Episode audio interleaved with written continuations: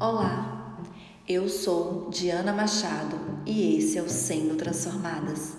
Se gostar desse podcast, envia para uma pessoa que vai gostar também e nos siga no Instagram, arroba Sendo Transformadas, arroba Diana BD Machado, arroba Suelen.oliveira10, arroba Francilene L. Silva. É com muita alegria que eu inicio esse capítulo 15 abrindo as janelas dos céus. É um capítulo muito importante, é um divisor de águas. Vocês vão entender a partir do momento que vocês começarem a ouvir a palavra que vem do Senhor para nós neste capítulo. Fazei prova de mim nisto, diz o Senhor dos Exércitos, se eu não vos abrir as janelas do céu e não derramar sobre vós uma bênção tal, até que não haja lugar suficiente para a recolherdes. Está em Malaquias 3:10. Esta é uma afirmação muito forte de Deus. Em nenhum outro lugar nas Escrituras Deus nos diz para testá-lo, exceto neste verso. O que é que Deus diz que vai levá-lo a abrir as janelas do céu, derramando suas bênçãos sobre nós até que transborde? Vamos lá? O ensinamento do Senhor, Malaquias 3:10 diz: Trazei todos os dízimos à casa do tesouro, para que haja mantimento na minha casa. E depois, fazei prova de mim nisto, diz o Senhor dos Exércitos se eu não vos abrir as janelas do céu e não derramar sobre vós uma bênção tal, até que não haja lugar suficiente para recolherdes. Aleluia, glória a Deus. Você viu isto? Isso é dizimar. Dar o dízimo fará com que Deus abra as janelas dos céus e derrame as suas bênçãos sobre a sua vida. Quando eu conheci esse princípio, lendo este livro, para mim foi um divisor de águas. Quando eu comecei a aplicar esse princípio, a minha vida começou a caminhar para frente. Foi maravilhoso. Muitos cristãos Evitam aprender o máximo que puderem sobre este importante princípio, mas, por favor, não perca esta oportunidade. Deus quer que sejamos fiéis e obedientes em todas as coisas. E quando nós negligenciamos ou optamos por ser desobediente em uma área de nossas vidas, isso transborda para as outras áreas também. Vamos entender, né? O que é dar o dízimo exatamente. É devolver para o Senhor 10% antes de qualquer coisa de tudo que você recebe. Nossa sociedade, como um todo, é ignorante deste princípio. Muitas igrejas prejudicam seu povo por negligenciar ao ensinar a importância do dízimo. Por que isto é tão sério? Deus fica zangado quando deixamos de devolver-lhe o que é legitimamente seu.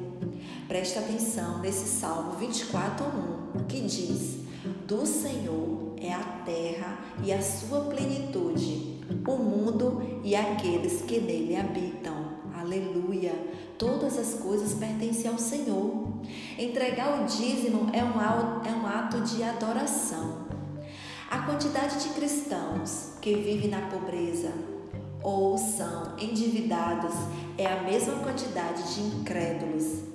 Deus quer fazer de cada crente a cabeça e não a cauda.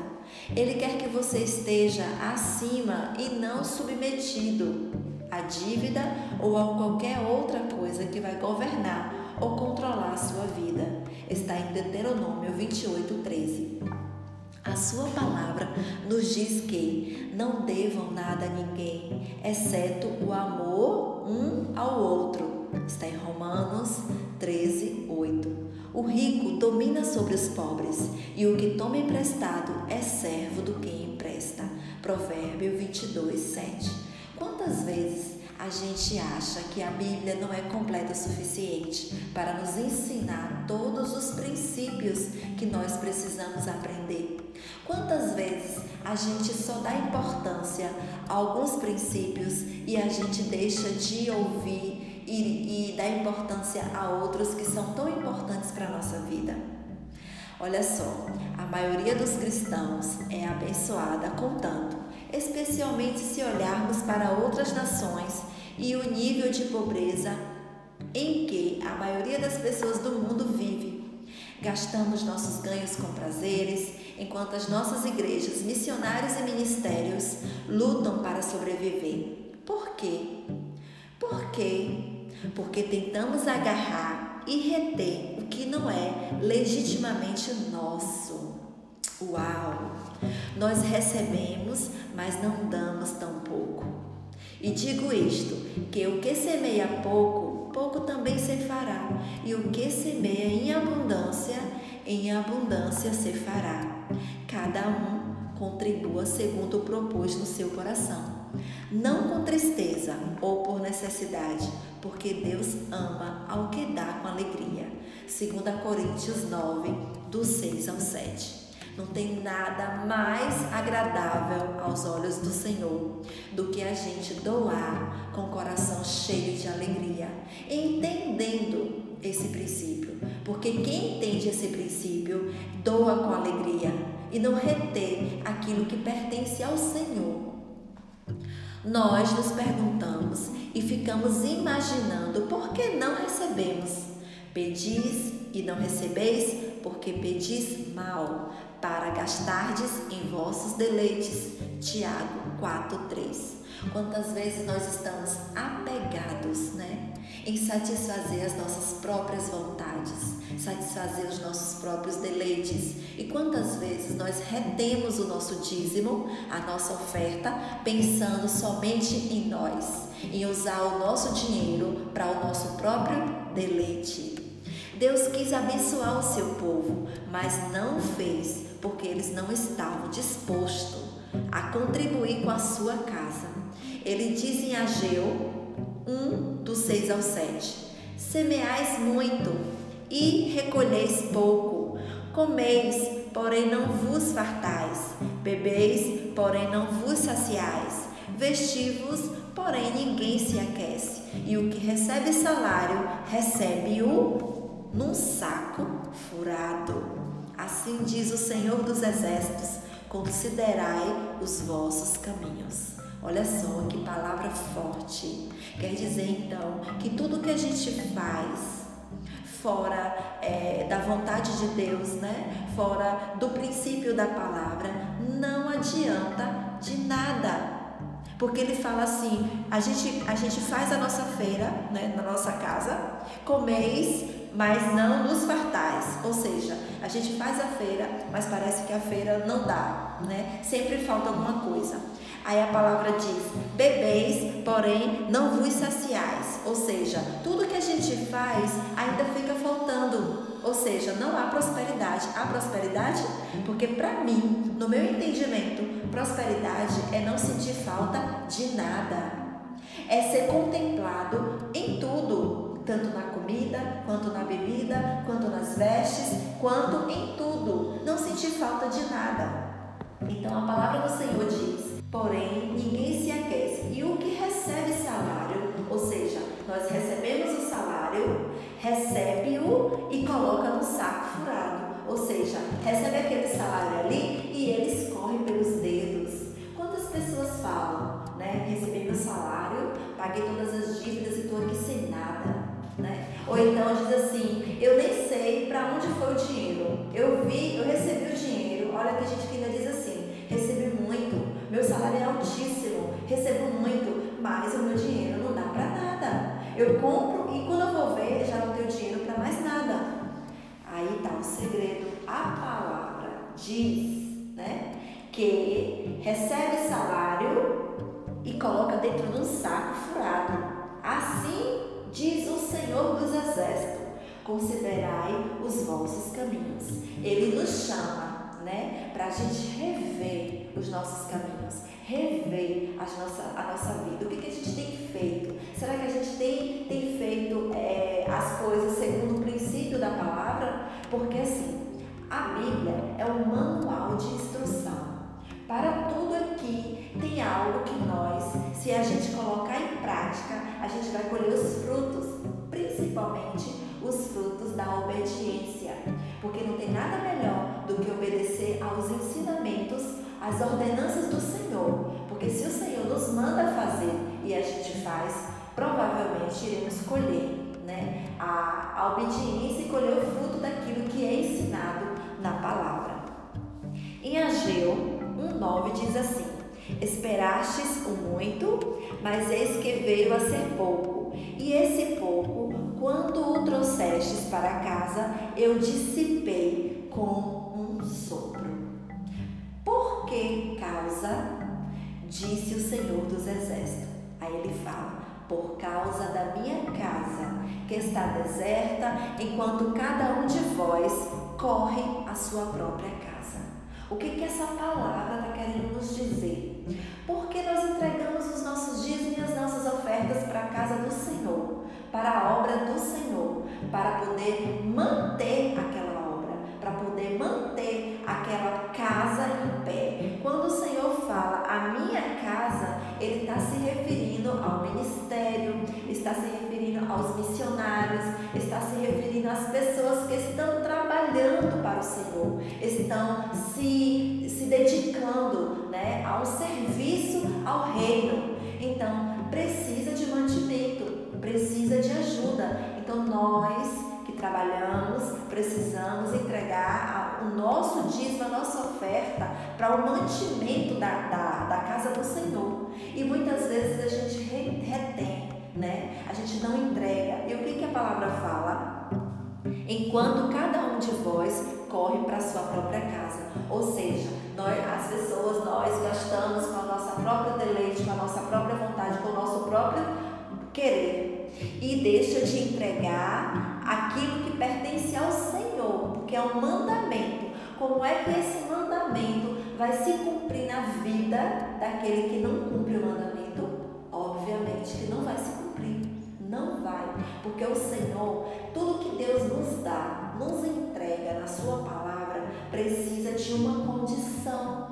Se você entregar os seus dízimos e as suas ofertas, Ele abrirá as janelas do céu e derramará sobre você as bênçãos de tal modo que não vai ter lugar para você colocar de tanta bênção que vai ser. E outra coisa, o próprio Deus fala que é para a gente fazer prova dele. E ainda tem mais, é a única promessa que Deus diz para provar ele. Imagine a importância de mantermos a casa do Senhor em, em, em oferta e em mantimento. A importância, porque assim, a missão, de, a nossa missão aqui na Terra é propagar o Evangelho. E como é que a gente vai fazer isso? Nós precisamos da ajuda, nós precisamos de mantimento, nós precisamos estar atuando com, com mantimento,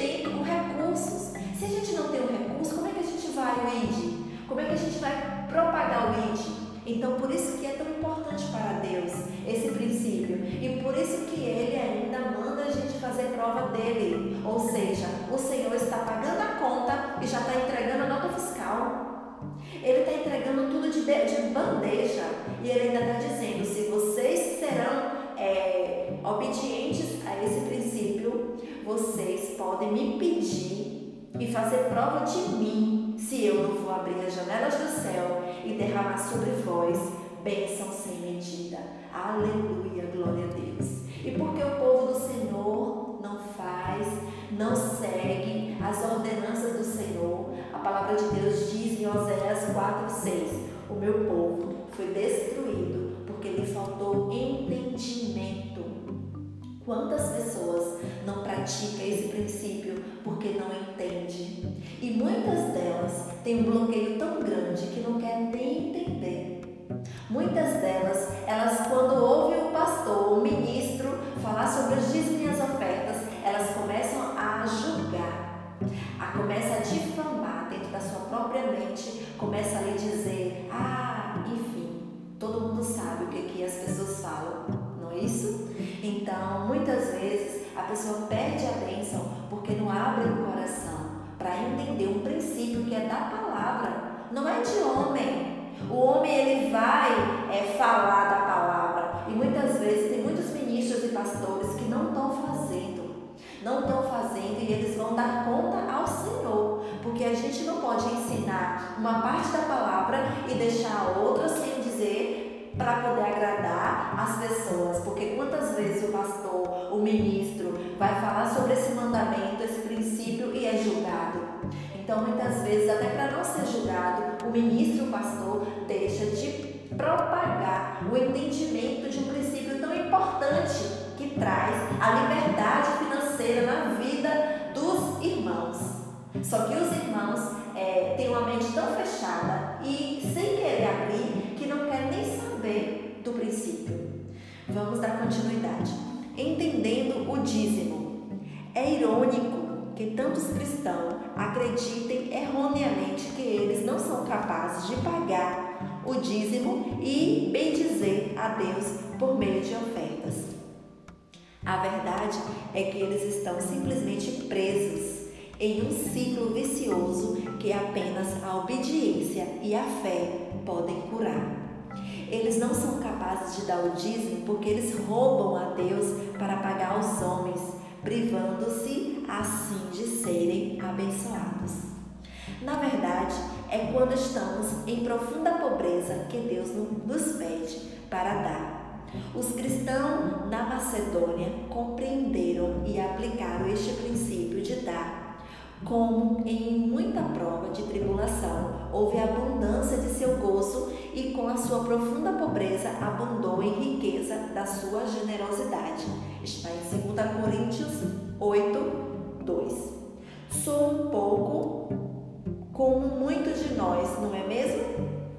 Por que 10%?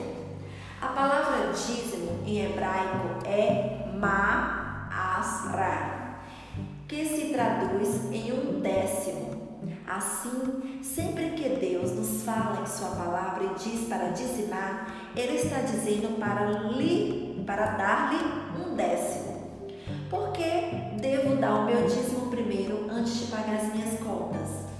Este é o princípio dos primeiros frutos do nosso trabalho, que está em Deuteronômios 18:4, que nos diz: Vocês terão que dar-lhe as primícias do trigo, do vinho e do azeite e da primeira lã da tosqueia das ovelhas. Então, em Êxodo 34, do 24 e 26, Deus diz: Expulsarei nações diante de você e ampliarei o seu território. Traga o melhor dos primeiros frutos da terra ao santuário do Senhor, o seu Deus.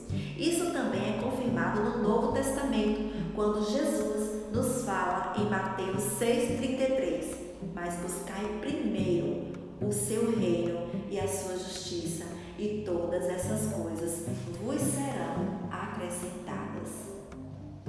Onde devo entregar meu dízimo? Malaquias 3,10 nos diz: Trazei todos os dízimos à casa do tesouro, para que haja mantimento na minha casa, e depois fazer prova de mim nisto, diz o Senhor dos Exércitos. Se eu não vos abrir as janelas do céu e não derramar sobre vós uma bênção tal, até que não haja lugar suficiente para recolherdes. A sua casa do tesouro é onde você, você está sendo espiritualmente alimentada. Muitos cristãos cometem o erro de dar onde eles não são espiritualmente alimentados, ou preferem dar onde se vê que há uma necessidade. Mas isso é tolice. É como ir a um restaurante, pedir uma refeição, mas quando a conta vem dizer ao caixa que você prefere pagar o dinheiro ao restaurante do outro lado da rua, que não está indo muito bem nos negócios. Se você estiver participando de uma igreja onde você está sendo alimentado espiritualmente, então você deve dar o dízimo, pelo menos um décimo de sua renda para a sua igreja. Isto significa que, se você frequenta uma igreja em outro lugar e sentir-se levado a semear financeiramente no nosso ministério ou qualquer outro ministério ou missões, então esta, esta seria uma oferta acima e além do seu dízimo. Nós não queremos que você roube da sua igreja para semear em outro ministério. Por isso, não seria, não seria proveitoso para vocês. Está em Hebreus 13, 17. No entanto, muitos de nossos membros da comunidade que não frequentam uma igreja por uma variedade de motivos e estão sendo alimentados através do nosso ministério, entregam o dízimo ao nosso ministério de restauração de, de casamento, uma vez que este é o lugar onde eles estão sendo alimentados espiritualmente. Mais uma vez, eu tenho incentivado ao longo deste livro que busquemos a Deus. Isto vale tudo, incluindo suas finanças. Então, seja obediente e fiel a Ele. Não cometa o erro de seguir diligentemente todos os princípios em restaurar o seu casamento e não seguir dar o dízimo para que você não encontre no seu casamento não restaurado, porque você está roubando a Deus. Lembre-se, em Malaquias 3, do 8 ao 10, nos diz: Pode um homem roubar de Deus? Contudo, vocês estão me roubando. E ainda pergunta: Como é que te roubamos? Nos dízimos e nas ofertas. Vocês estão debaixo de uma grande maldição, porque estão me roubando. A nação toda está me roubando. Mas já que não vivemos mais debaixo da lei e vivemos pela graça, não precisa ser 10%, precisa? A graça de Deus garante dar mais, não menos. Quando temos experimentado o seu perdão, sua misericórdia, sua compaixão e seu sacrifício de seu sangue derramado pelo qual nos tornamos participantes da sua glória, isso irá aumentar a nossa vontade de dar mais certamente não menos. Vocês receberão de graça, deem também de graças. Está em Mateus 8, 10. Aquele que não poupou a seu próprio filho, mas o entregou por todos nós, como não nos dará juntamente com ele e de graça todas as coisas? Está em Romanos 8,32. Entretanto, e o que semeia abundância, em abundância se fará. Cada um contribua segundo propôs no seu coração, não com tristeza ou por necessidade, porque Deus ama ao que dá com alegria. 2 Coríntios 9, 6. Se nós duvidamos e não confiamos verdadeiramente que Deus proverá para nós, esse homem não espere receber nada de Deus quando nos apegamos ao que temos para tentar cuidar de nós mesmos, nunca veremos o incrível poder de Deus em nosso favor. O desejo de Deus é derramar o seu poder e suas bênçãos em nossas vidas. Quando nós damos o dízimo, estamos sendo obedientes. Quando, por absoluta gratidão e adoração, livremente damos ofertas, além do que é ordenado, estamos verdadeiramente abrindo a porta para que Deus derrame suas bênçãos e faça a sua vontade em nossas vidas. Nós sabemos que Ele é capaz de fazer infinitamente mais do que tudo o que pedimos ou pensamos, de acordo com o seu poder que atua em nós. Efésios 3, verso 20. Busquem, pois, em primeiro lugar o reino de Deus e a sua justiça, e todas essas coisas lhes serão acrescentadas. Mateus 6,33. Aleluia! Quanta explanação dentro da palavra de Deus. Quantas vezes a gente perde de receber as bênçãos do Senhor por não conhecer a palavra, por não dar crédito àquilo que a palavra de Deus está nos ensinando, as ordenanças, os princípios do Senhor para nós. Vamos lá, princípios da administração. Como vimos, o dízimo é um princípio importante na Bíblia. Deus espera que demos o dízimo de volta para Ele de uma parte do que Ele generosamente tem dado a nós. Na verdade, tudo que Ele nos deu ainda é dele. Somos administradores que Ele confiou para cuidar da terra e tudo que está nela. Como lidamos com o que Ele confiou a nós? O nosso dinheiro, nossos talentos, nosso tempo demonstra nossa obediência à Sua palavra, a nossa confiança em Sua promessa de prover e, mais importante, a nossa fé nele. A maneira como você vê e lida com as suas finanças é fundamental para o seu crescimento cristão e compreender os princípios de Deus da administração lhe permitirá amadurecer em sua caminhada espiritual e herdar as bênçãos que Deus tem para a sua vida. Como você leu até aqui neste livro, Deus lida com muitas áreas em nossas vidas que indiretamente afetam o nosso casamento. Não é suficiente concentrar-se em princípios de casamento exclusivamente mas novamente Deus está usando esta aprovação em seu casamento para transformar mais a sua imagem, enquanto ele te tira da destruição do mundo e mostra-lhe o caminho. Aleluia! As riquezas de Deus não são para que nós fiquemos ricos da forma que o mundo procura as riquezas, mas ao invés disso, são as suas bênçãos que fazem parte da nossa herança. Deus quer nos fazer prosperar. Está em Jeremias 29, 11. Já que Ele sabe que vamos usar nossa, nossa herança com sabedoria, sem permitir que a prosperidade nos leve à ruína. Dar um carro para uma criança que é muito jovem certamente vai acabar em tragédia. Não é até ver maturidade que um pai está disposto a entregar as chaves do carro.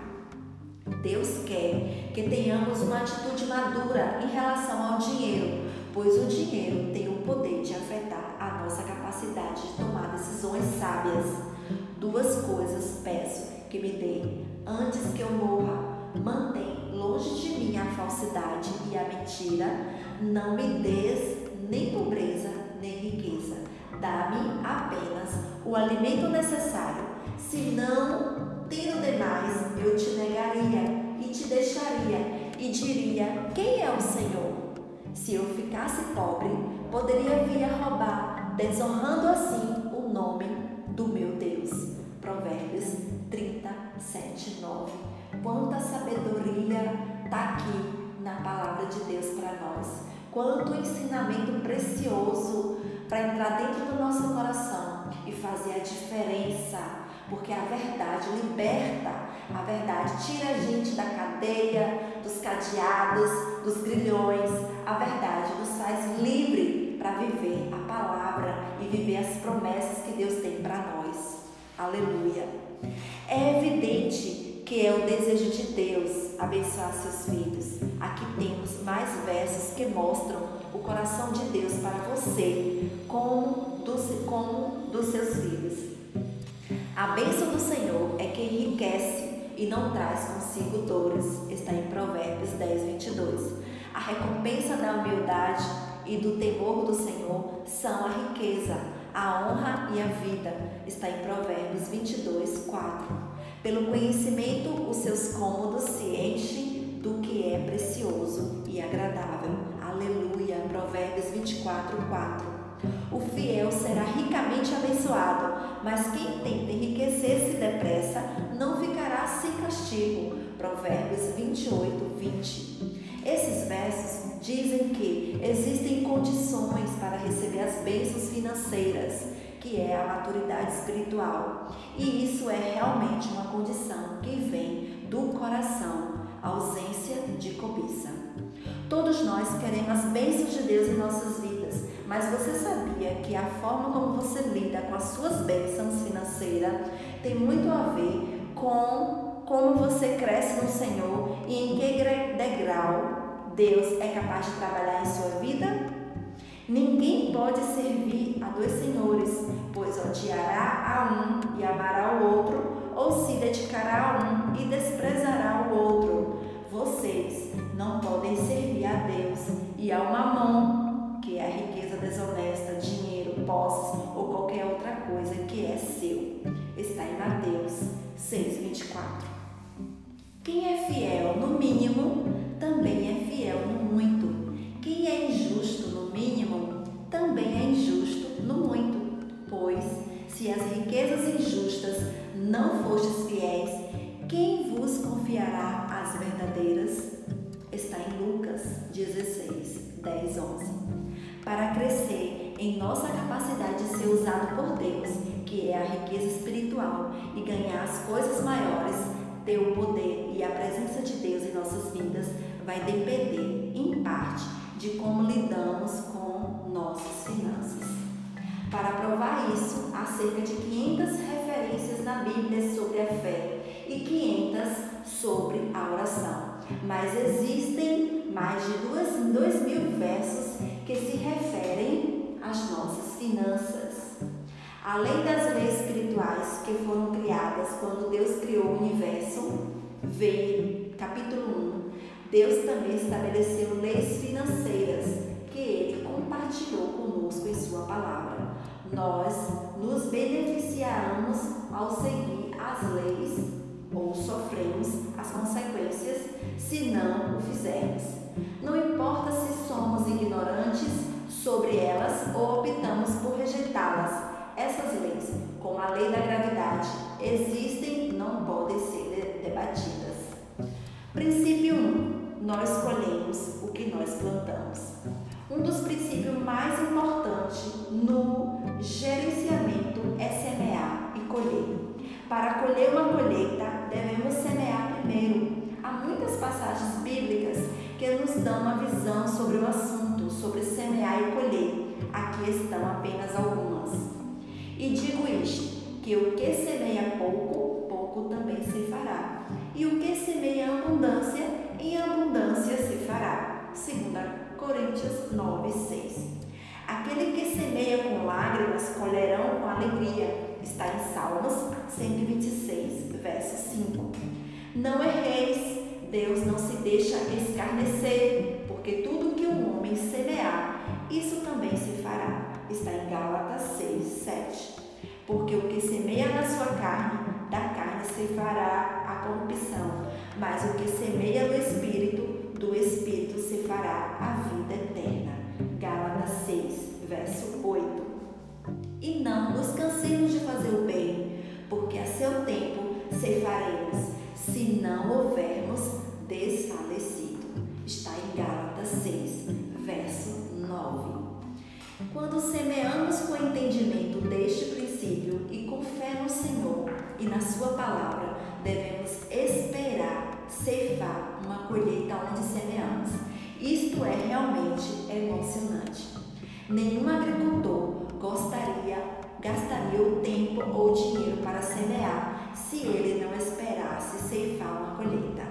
Além disto, se ele quer colher uma safra de milho, ele iria semear milho. Se ele queria colher o trigo,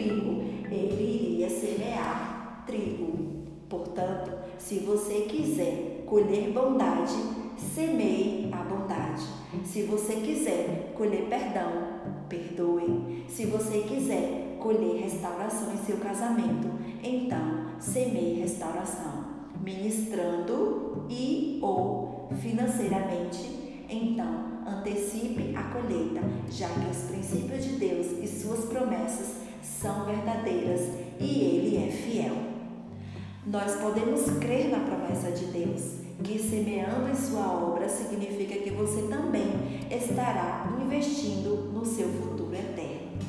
Não ajunteis tesouro na terra, onde a traça e a ferrugem tudo consomem, e onde os ladrões minam e roubam, mas ajuntai tesouros no céu, onde nem a traça nem a ferrugem consomem, e onde os ladrões não minam nem roubam, porque onde estiver o vosso tesouro, aí estará também o vosso coração.